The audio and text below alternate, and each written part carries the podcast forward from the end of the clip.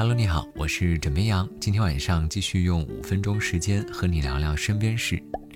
今天话题要点除名穿山甲上了热搜，在最新出版的二零二零年版《中国要点》中，穿山甲未被继续收载。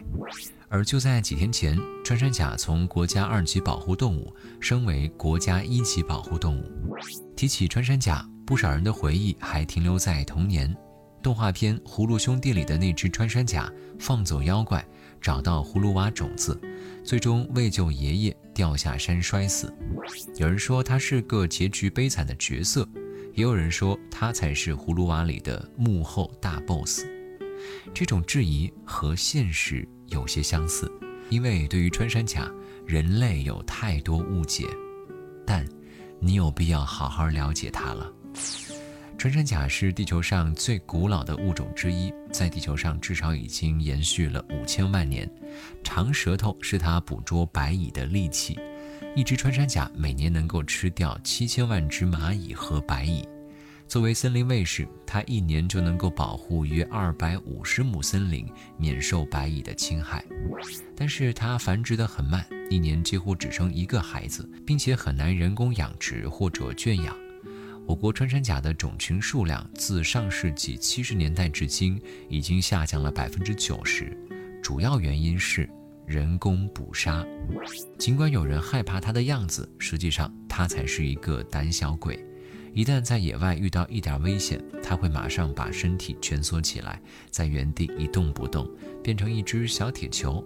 这是它最厉害的绝招，连狮子、老虎和豹子也拿它的硬壳无可奈何。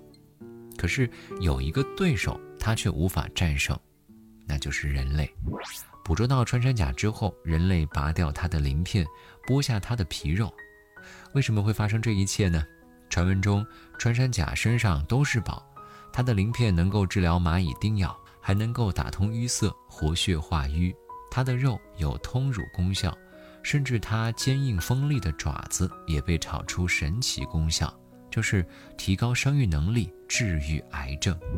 过去十年间，全球超过一百万只穿山甲遭捕获及非法贸易。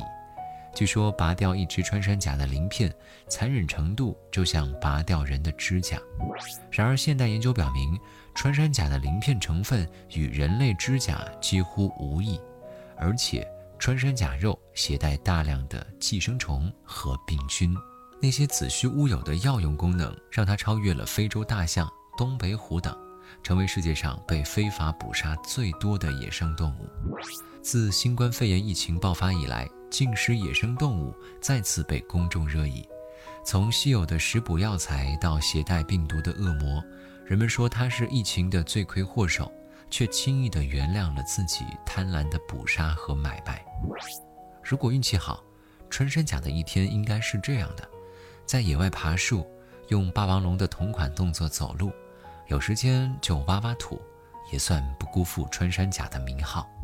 大自然中，它是与人类共生的朋友。如今，穿山甲被药典正式开除，但是希望它别被大自然开除。我想，你知道该怎么做。好了，今天呢，先跟你聊到这里。